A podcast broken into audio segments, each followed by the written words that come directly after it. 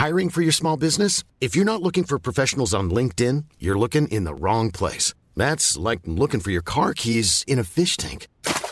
LinkedIn helps you hire professionals you can't find anywhere else, even those who aren't actively searching for a new job but might be open to the perfect role. In a given month, over 70% of LinkedIn users don't even visit other leading job sites. So start looking in the right place. With LinkedIn, you can hire professionals like a professional. Post your free job on linkedin.com slash people today. Soit.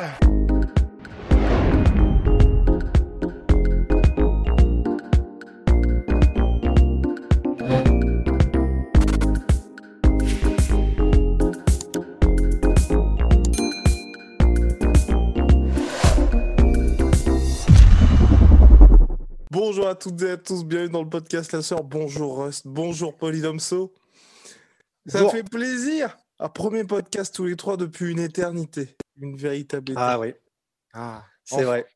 Et on, et on se retrouve donc pour parler de l'UFC 264, Conor McGregor versus Dustin Poirier. Vous le savez, ce sont les pronostics, los pronosticos. Vous pouvez participer sur notre Google Form, tout ça se passe sur Discord. Et vous pourrez gagner des lots Venom, bien évidemment, pour les trois premiers.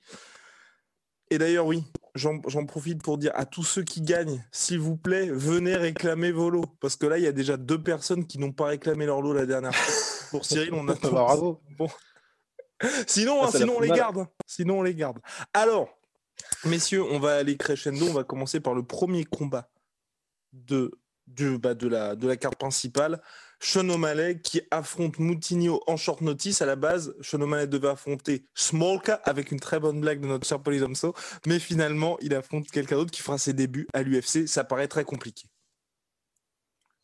Ah ouais, Oh. ça paraît compliqué. hein. Bah écoute, si tu me permets, Polydomso, je vais juste commencer par ce qui me vient à l'esprit, qui est que j'ai pas souvenir qu'il y ait eu une seule fois un combat où il y a, entre guillemets, ce qu'on appelle un newcomer, c'est-à-dire quelqu'un qui fait son premier combat à l'UFC en remplacement d'un combattant euh, qui était censé être un combattant de haut profil et pour lequel ça ait marché. Les exemples qui me viennent là, c'est Daniel Cormier contre le gars qui faisait partie de l'équipe olympique de lutte aussi, euh, dont j'ai oublié le nom là, euh, mais qui a fait quelques combats après à l'UFC. Il s'est fait torcher. Il y avait euh, Khabib Nurmagomedov contre euh, merde, un, un Oui, gars le- qui est pareil. Le gars, mais quand, quand Khabib revenait de son layoff de deux ans, c'est ça. Oui, C'est ça, et il l'a- avait- il l'a massacré, ouais, effectivement. et il l'a massacré. Voilà, j'ai donc on n'a pas les noms parce que bah en fait c'est oui c'est c'est vrai qu'on devrait peut-être les connaître mais euh, J'en ai mais un, c'est surtout- moi, ah de mec qui a gagné, mais bon, c'est c'est- le problème, en fait, si tu veux, c'est que c'est des newcomers jusqu'à ce qu'ils deviennent célèbres, tu vois. Mais euh, Junior Dos Santos contre Fabricio Verdum, c'était quand même un traquenard et euh, Junior Dos Santos n'était absolument pas connu à l'époque et il a, il a mis KO. euh, C'est vrai. Après, euh, si je me souviens bien c'était pas un short notice si je me souviens bien. Non, mais je crois que c'était un remplacement. hein. Alors, il faudrait voir euh, le, le truc, mais je, je- ça m'a l'air de, ça, ça avait l'air de, de mémoire. Je pense que c'était un remplacement. Bah, donc, mais en tout cas, j'aurais tendance à penser que c'est l'exception qui confirme la règle. Parce que de Ah. manière générale, ça se finit toujours en massacre euh, à la tronçonneuse.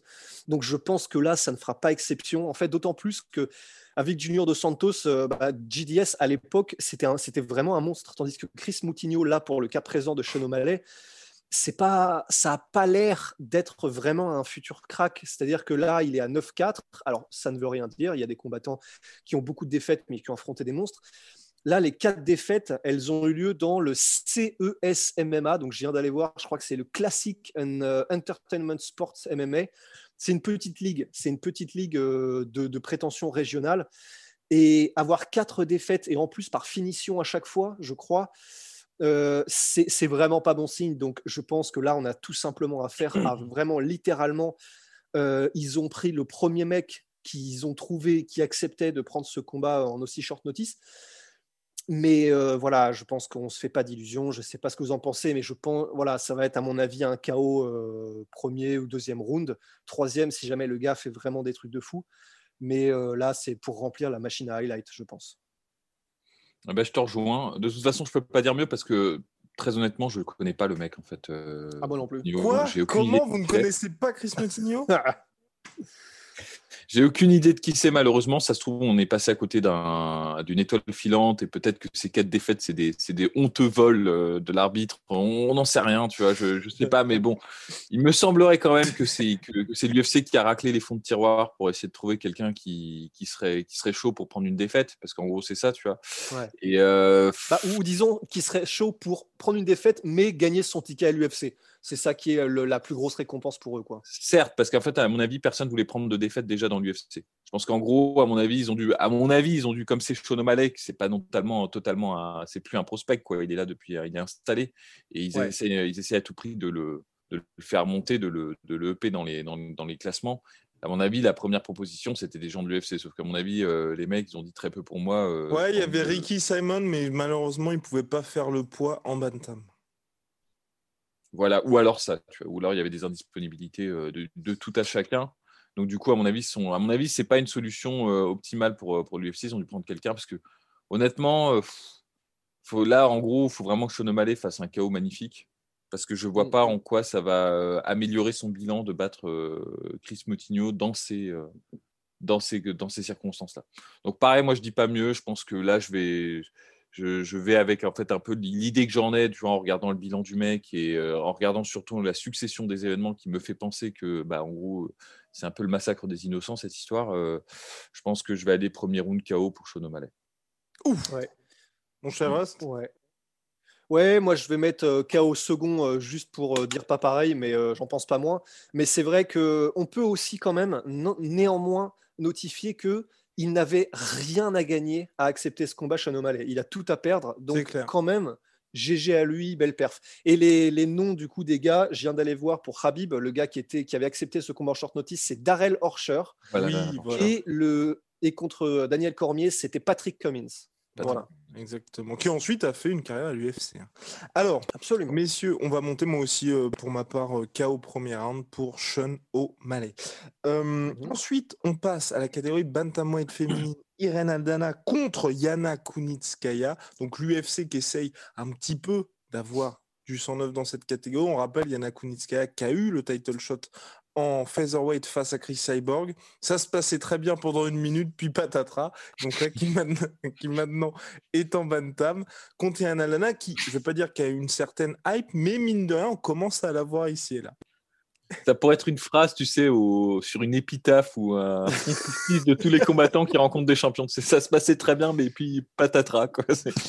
Mais ouais, Aldana, Koniskaya, Très honnêtement, je vais dire ce que tout le monde pense, je, m'en cogne en fait de ce combat. Très honnêtement, j'en ai rien, j'en ai rien à cirer. Honnêtement, après, après, on va se faire incendier par la ligue des défenseurs, euh, des défenseurs des combats féminins. Euh, moi, je suis désolé, j'ai rien contre les combats féminins quand ils sont bons.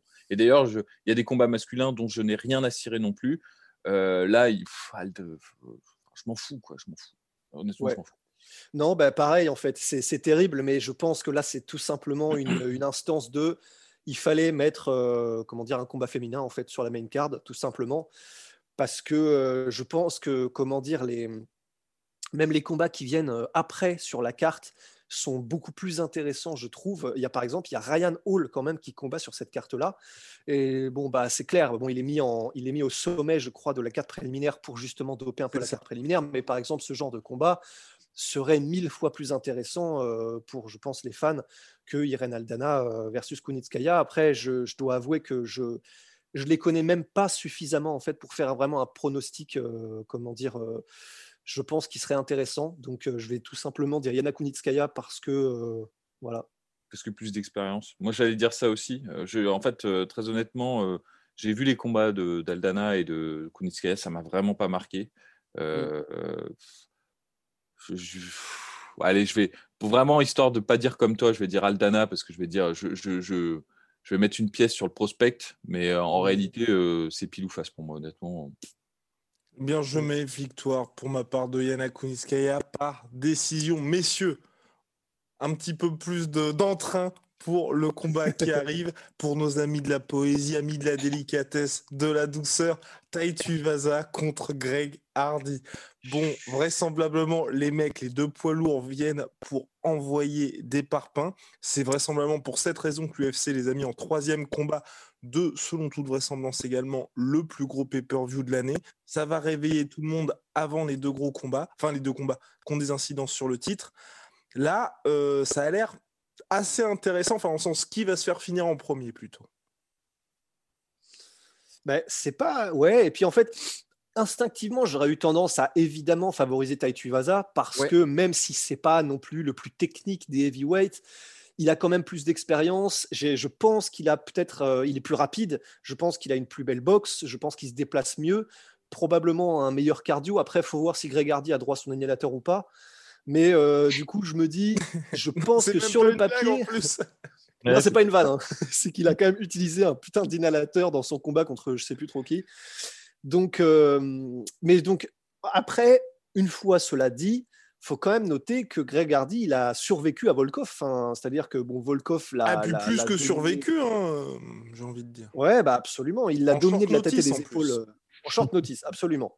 Donc c'est pour ça que Volkov n'a peut-être pas voulu prendre beaucoup de risques. Et du coup, euh, bon, bah voilà, il a tout simplement assuré le travail. Donc il s'est fait dominer totalement. Mais il a quand même survécu. C'est à notifier. Il a tenu les cinq rounds. C'est à notifier, noter. Je euh, je sais plus. Mais en tout cas, voilà, je, personnellement, je vais mettre Taitu Vaza pour toutes les raisons qu'on vient d'évoquer, parce que quand même, normalement, la, comment dire, la logique martiale voudrait que ce soit le plus compétent qui gagne. Euh, mais si ça se trouve, Greg Hardy a progressé beaucoup depuis sa dernière, euh, la, dernière fois qu'on l'a vu. Peut-être qu'il va nous surprendre. Voilà, à voir. Mais je mets Taitu Vaza. Ouais, bah écoute, j'ai pas grand chose à ajouter par rapport à ce que tu viens de dire parce que c'est vrai que honnêtement, en termes de technicité, de même d'expérience, on pourrait dire, parce que enfin, Greg Hardy, c'est à part Volkov et Tiboura, je ne vois pas vraiment qui l'a affronté qui était vraiment d'un très haut niveau.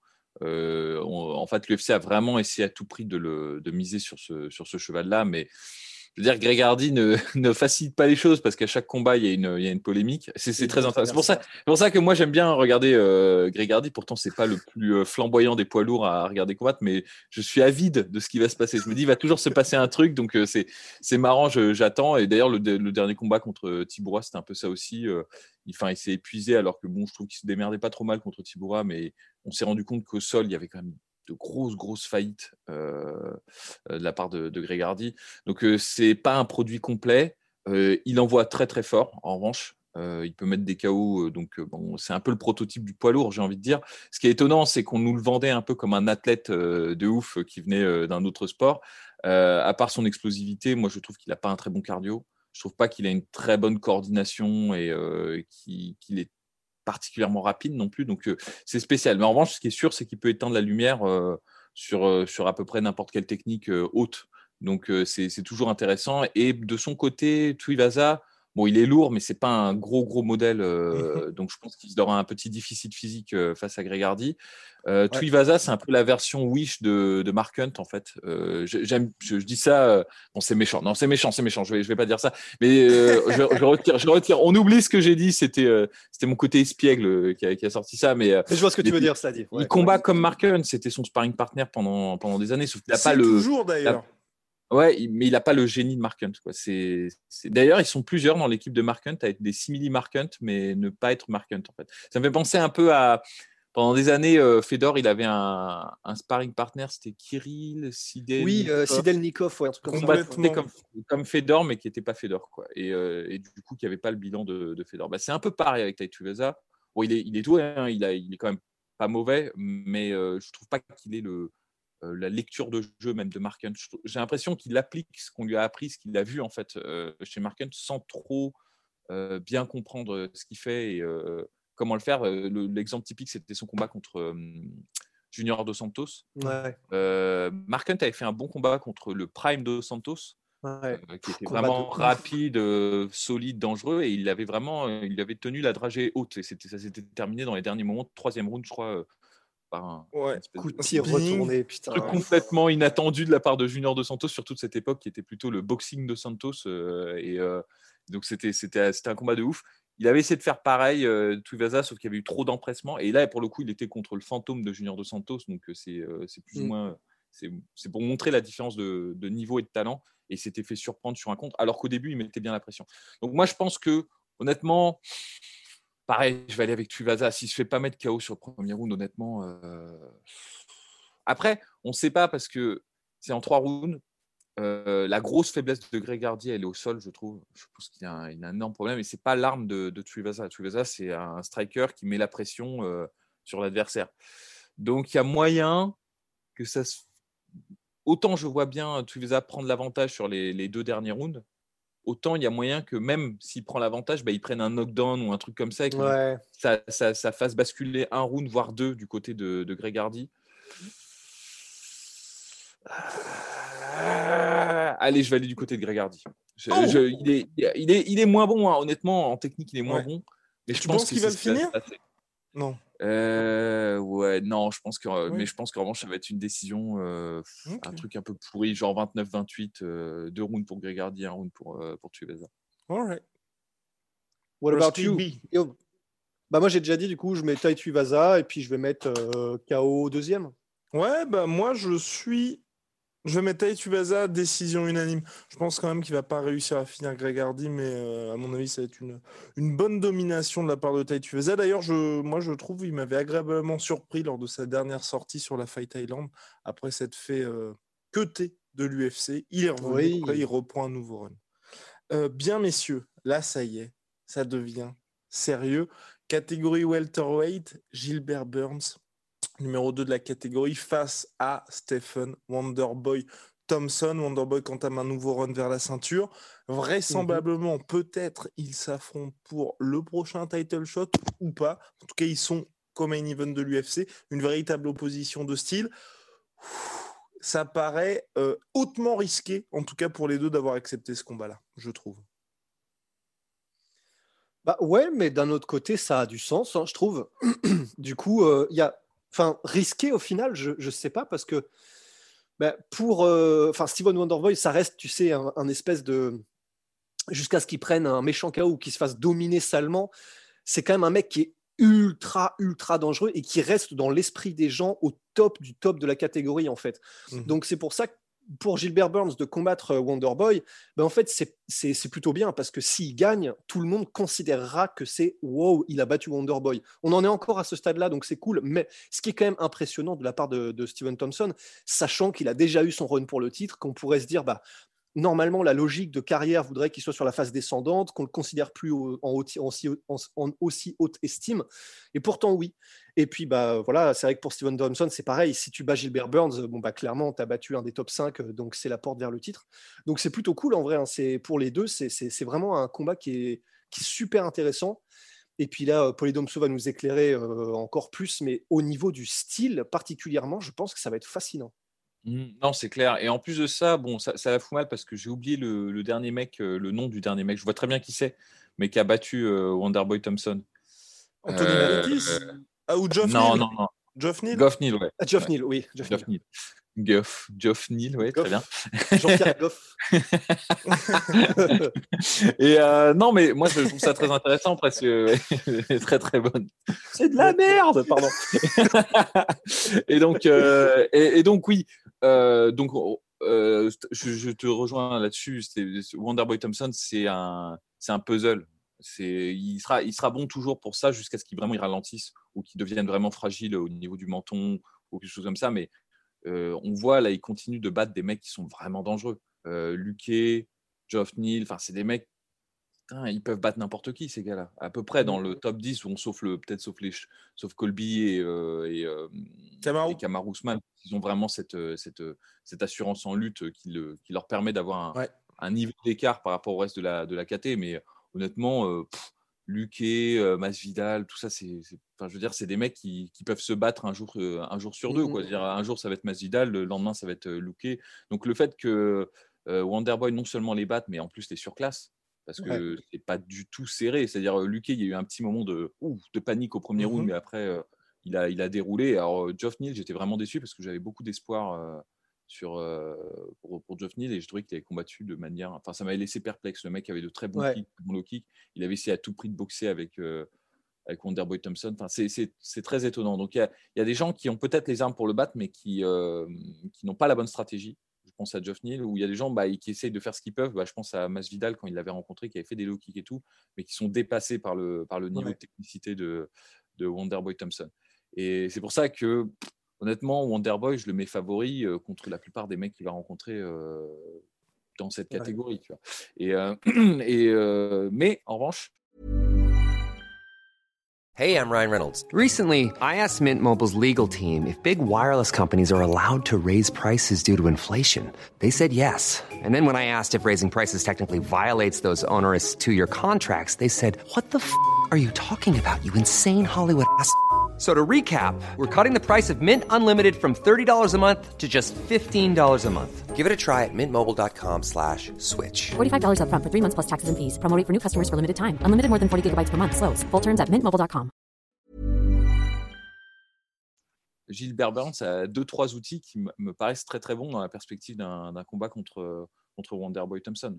Euh, notamment, euh, depuis qu'il a fait sa transition en welterweight, il utilise beaucoup plus de kick, beaucoup plus de calf kick.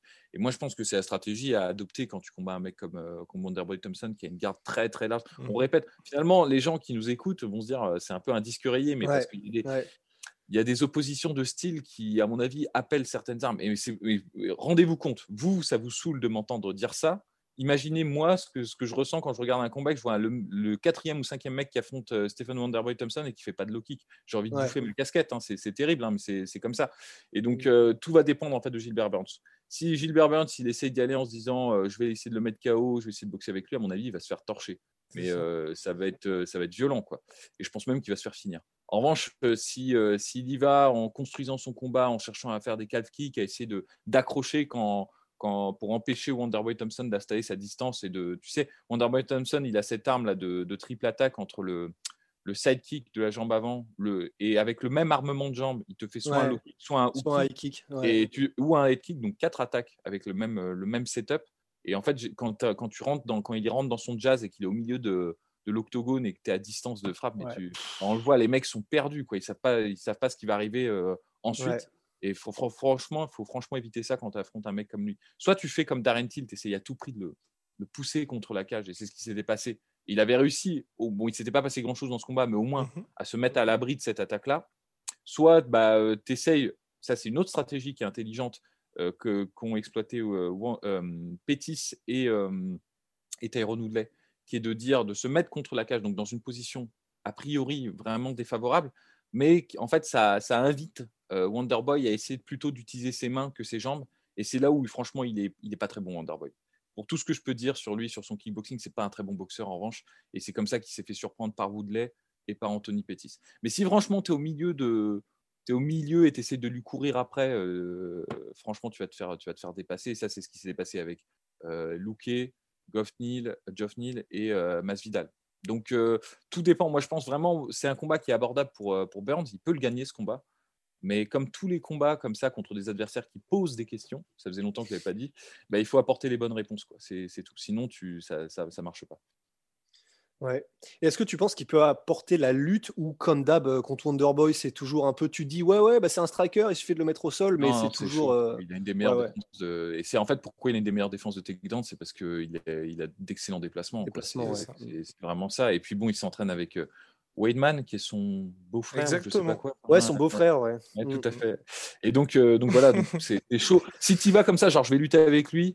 euh, Ouais, t'es foutu. Ouais, non, même, en fait, c'est même pas la peine. Enfin, c'est ouais. Non, mais en fait, contre des mecs comme ça qui ont le style un peu karaté, un peu euh, kickboxing américain, un peu point fighting, il y a le, le- si tu voulais, le game plan qui a été établi depuis des années. Ça fait peut-être 8 ans qu'il a été établi ce game plan. C'est Shogun Rua Machida. hein. Il faut, Ouais. faut en rester à ça. Tu vois, c'est c'est le truc qui marche le mieux. Parce que autant quand tu te déplaces, tu peux facilement déplacer ta tête ou sortir de l'axe avec le corps, mais les jambes, elles sont toujours là. Elles sont là parce qu'il les mobilise pour se déplacer. Donc, euh, c'est c'est vraiment quelque chose à utiliser. Donc voilà, donc moi, mon prono, je vais aller par décision unanime de Stephen Wonderboy Thompson. Je ne suis pas rassuré sur le fight IQ de, de Gilbert Ouais. Je pense il qu'il a les armes, Ouais. mais enfin, le combat contre Kamaru m'a pas rassuré du tout sur sa façon d'a- d'aborder un combat. Alors, c'est contre Kamaru. Alors, les gens vont dire, ouais, mais il l'a mis knockdown et tout. Mais justement, c'est parce qu'il a mis knockdown, je me dis, bah, c'est con, tu vois, avais une opportunité de dingue et euh, tu, tu l'as laissé filer entre tes doigts comme ça. Donc, je ne suis pas, je suis pas convaincu, euh, totalement convaincu. Et au-delà de ça, quand tu regardes les autres performances de, de Gilbert Burns en welterweight, à part le combat contre Tyrone Woodley, où franchement, maintenant, tout le monde sait comment battre Tyrone Woodley dans, dans cette catégorie, euh, je ne suis pas convaincu non plus par ses autres performances. Son combat contre Kushenko m'avait euh, Ouais. c'est- ça aurait pu être un pile pas combat, ouais, Ouais, voilà. Et donc, euh, et je crois contre qui d'autre il a battu Euh, C'est pas Il a battu Damian Maia. aussi. Ah oui, non, mais là c'est par KO, donc euh, c'est au premier round. euh, bon, on peut Et pas en tirer Gunnar grand chose. Nelson, ouais, il a aussi battu Gunnar- Gunnar mais. Gunnar Nelson, pareil, j'étais pas. J'avais trouvé ça poussif contre. Gunnar- En plus, Gunnar Nelson qui utilise cette garde de karatéka et tout, donc euh, j'avais pas Ouais. trouvé qu'il avait les bonnes armes pour ça. Donc, euh, donc voilà, c'est pour ça que je, je vais plus vers Stephen Wonderboy Thompson. Pareil. Ouais, si on a, si on a le Wonderboy Thompson tel qu'on le connaît, et il n'y a pas de raison d'en douter, je, oui, moi aussi, je mets euh, Steven Thompson euh, décision unanime. Ouais. Idem, idem. En dehors d'une euh, explosion athlétique de, de Gilbert Burns, moi je trouve que c'est vrai que sa montée, on va dire, jusqu'au titre et est un petit peu euh, faussée par certes des performances qui sont brillantes, mais face à Damian Maia, Gunnar Nelson, à chaque fois ils avaient cette énorme peur, je pense, de se dire on va se retrouver au sol face à lui. Donc forcément, bah, tu leur enlèves eux des armes qui sont énormes face à la plupart de leurs adversaires. Contre Tyron Woodley, il est tombé sur le fantôme de Tyron Woodley. Et comme l'a dit Polydomso, ce qui était dommage contre Kamar Ousmane, c'est qu'il y a plein de choses qu'il aurait pu utiliser, alors qu'en plus c'était son partenaire d'entraînement pendant de nombreuses années, qui malheureusement n'a pas utilisé. On s'est juste retrouvé avec effectivement ce côté explosion athlétique en anglaise qui pourrait utiliser contre Wonderboy, mais qui paraît un peu léger aussi. Donc je vais aussi sur une décision unanime claire de Stephen Wonderboy Thompson. Et ensuite, on espère, on croise les doigts, Polydomso le souhaite depuis de nombreuses années, le Wonderboy contre Kamaru Usman, mais qui ne devrait malheureusement pas arriver. Alors, là, pourquoi juste, juste, euh, Ouais. ouais. juste. Est-ce que tu peux dire pourquoi? Parce que c'est, quand même, c'est triste. Enfin, c'est un crève-cœur, mais Effectivement, c'est triste, mais euh, money, money of everything, money of everything. Là, on en est quand même au point où peut-être que Ned Oh Diaz va avoir le title shot. Donc, effectivement, Wonderboy, à moins qu'il batte 2-3 gars encore, ça Mm. risque d'être très compliqué pour lui. Allez, messieurs, on est parti. Broly, notre super Broly de Tsume est hyper excité. D'ailleurs, n'hésitez pas à aller checker tsume-art.com. C'est notre sponsor, sponsor officiel du podcast La Sueur. et, et ce qu'ils font est juste vraiment objectivement absolument somptueux. Vraiment. Exactement. Là, on a fait un post récemment avec Saitama. Il y a quelqu'un dans la rue qui m'a pris en photo, mon cher Polydomso. Le gars a dit Oh, mais non, mais non, c'est Saitama, c'est partout. Mais j'ai fait Ouais, ouais, ouais. Il fait Ah, bah, c'est génial. Et il C'est connaissait. vrai, donc- c'est vrai Non, c'est Ouais, vrai. ouais, ouais, il connaissait la statue de Soumé. Il a fait Vous, vous êtes qui Je fais Bah, on est un petit média sport de combat, on fait des podcasts là. Je fais Ah, ok, j'irai checker, mais en tout cas, Tsoumé est vraiment lourd. Donc voilà, donc en tout cas, merci au photographe s'il regarde le podcast. Bref, euh, main event Conor McGregor, Dustin Poirier number 3 avec Polydomso. On en a parlé en long, en large et en travers. Rust va avoir son mot à dire, bien évidemment. Avant le pronostic, en tout cas, peut-être que nous allons assister au dernier combat du Notorious. Oui, alors objectivement, je vais pas pouvoir rajouter grand-chose parce que la preview, honnêtement, je, me suis. C'est ça qui est cool, c'est que moi-même, je me suis régalé en écoutant la preview. Enfin, c'était génial. Mais du coup, je peux pas rajouter grand-chose. Du coup, euh, oui, tout ce que je peux dire, c'est personnellement, moi aussi, je, enfin, je pense que c'est la fin de Connor. J'ai peu d'espoir. J'ai peu d'espoir. et, euh, et du coup, euh, non, je, je, je, je, je l'y vois plus, tout simplement. Je l'y vois plus. Je le vois plus la- réussir à. La fin d'une ère, hein, quand même, la sueur qui ne soutient plus euh, Conor McGregor. c'est une page qui se tourne. Ah ouais.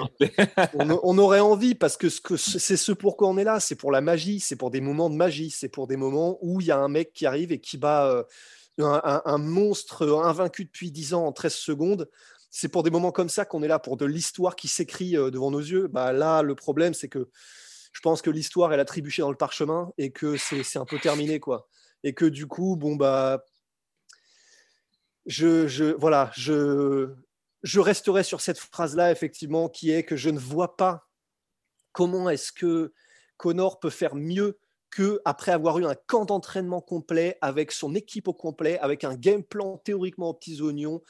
Il n'y a pas, il y a rien qu'a apporté Dustin Poirier dans le précédent combat dont l'équipe de Conor McGregor ne pouvait pas être au courant. Il savait tout. Mm. Il savait tout. Les low kicks étaient déjà là. Il y avait, c'était évident. Enfin, non, je veux pas faire comme si euh, je savais, tu vois, personnellement, mais quand même, il y avait de grandes chances que Dustin utilise ses low kicks.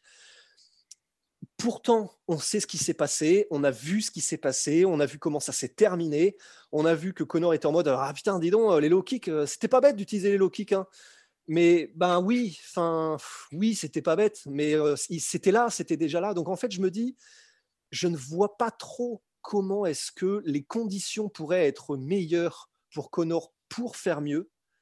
Donc euh, je vais, j'espère juste quelques flashs de brillance de la part de Connor, mais je vais quand même mettre Dustin. Et par quoi?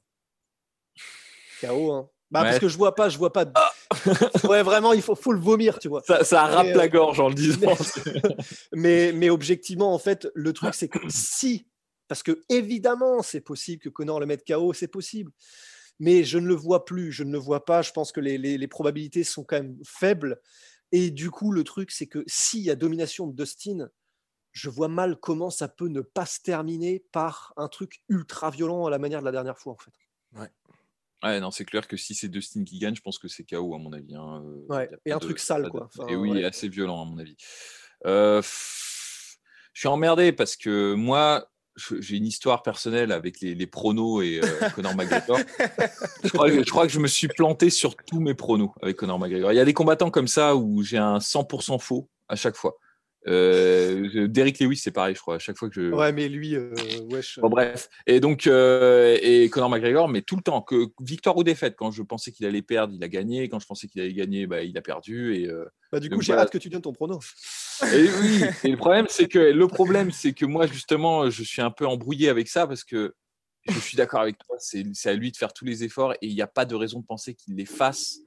Euh, alors qu'il les a pas fait avant, si ce n'est qu'il a perdu, tu vois, et qu'il soit pas dans le déni. Et je pense quand même que Conor McGregor, on peut lui reprocher énormément de trucs, mais qu'il est jamais quand il perd un combat, il est jamais dans le déni, genre ah oui mais bon euh, j'aurais gagné ou non mais j'aurais gagné si l'arbitre ne m'avait pas arrêté ou un truc comme ça, tu vois, c'est On il- dirait les, les- les fins d'épisodes de Scooby-Doo.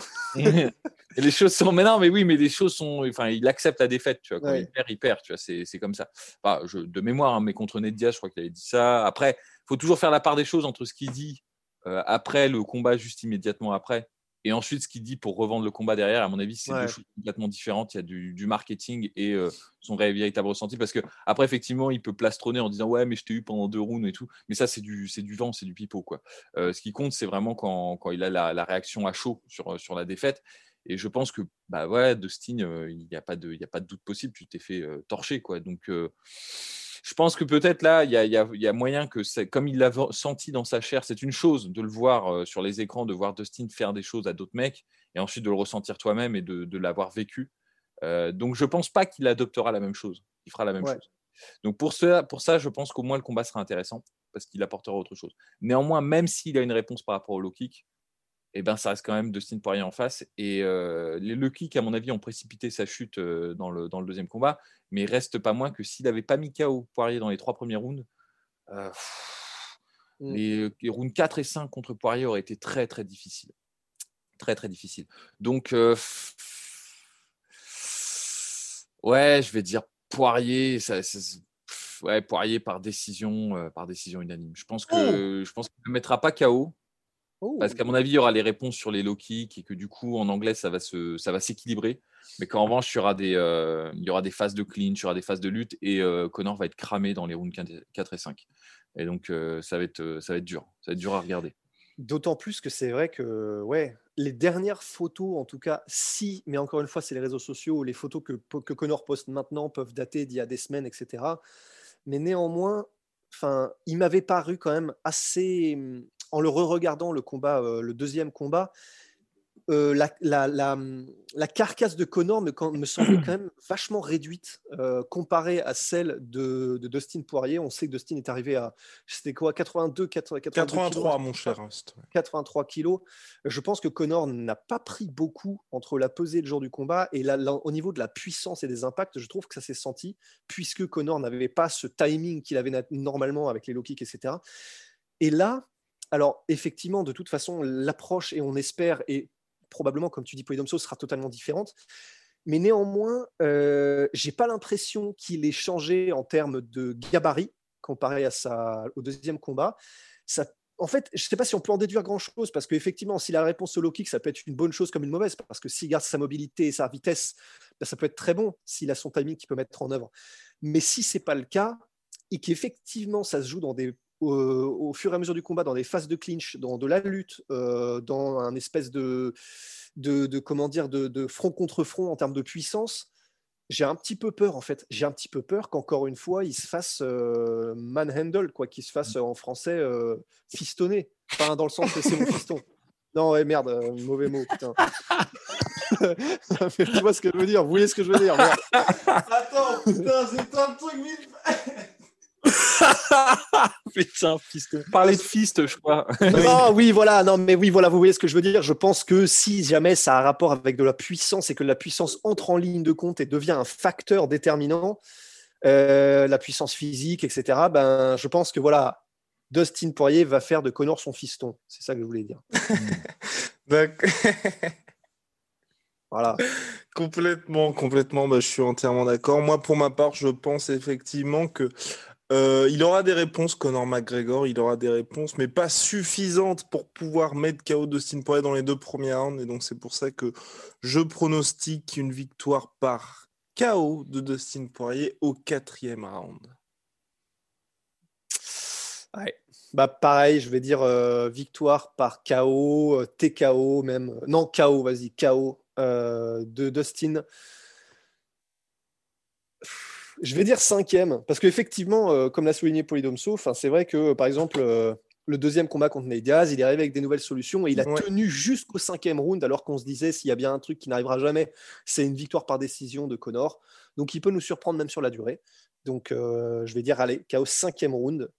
De KO Dustin. cinquième, et sachant que oui, en plus, contre Dustin Poirier, j'ai j'ai regardé à nouveau hier d'ailleurs ce combat-là. C'est vrai que euh, contre Nate Diaz, c'est vrai que Nate Diaz le laissait aussi respirer, notamment, je pense, à la fin du deuxième round, quand Connor commençait à faire ses petits, euh, ses petits euh, running autour de la cage. Je pense que ça n'arrivera pas du tout avec Dustin Poirier. Non, non, non, non, non. Ça, c'est l'histoire de la carrière de Ned Diaz. hein. Ah, mais c'est clair, putain, c'est fou quand même. Mais oui, non, non, ça risque pas d'arriver avec Dustin, effectivement, parce que Dustin, il n'y a pas de je te pointe du doigt, on rigole bien. euh, dans un street fight, euh, s'il n'y avait pas de round. euh, non, non, Dustin Poirier, il est très au courant qu'il y a des rounds et qu'il il va te fumer, en fait. Quoi. Enfin, c'est c'est le sport. Donc, euh. Bon, Voilà, voilà. voilà. Ah, Euh, les gars, oh. euh. mais oui, mais oui, voilà. Non, non, non, c'est vrai. assez terrible pour notre cher, pour notre cher Conor McGregor, mais, mais bon, il peut, il peut à nouveau surprendre toute la planète entière et euh, finir Dustin Poirier par KO au premier round. Terrible, terrible pour Connor, mais cool pour Dustin. hein. On peut voir les choses comme ça aussi. hein. On peut. Ah bah lui, il est refait à vie. Ouais. hein. Enfin, c'est clair que là, euh, le Red Panties Night aura eu lieu deux fois parce que la première, je pense qu'on peut pas vraiment le compter parce que Dustin n'avait pas de point de pay-per-view, n'avait pas tout ça. Là, euh, entre guillemets, euh, grâce à cette met bien, là. ah bah là, je pense qu'il voilà, voilà, il est multimillionnaire maintenant, Mm. c'est clair. Exactement. Bien, je pense qu'on a fait le tour sur cette carte de l'UFC 264, messieurs, diffusée sur AMC Sport à partir de 4h du matin. Big shout out à My Sweet Pea, My Sweet Protein, moins 45% sur tous mes protéines en ce moment avec le code la sueur. C'est les soldes également sur tous mes protéines. Donc n'hésitez pas. Et moins 10% sur tout Venom. Avec le code la sueur, Venom sponsor de l'UFC, sponsor. Oh là là là là là là là là, sponsor mis partout, de putain. sponsor de la sueur. Et puis Tsume, sponsor de la sueur, on vous l'a dit. Si vous voulez avoir un super Broly tout petit chez vous, bah, n'hésitez pas. Voilà, allez à la prochaine.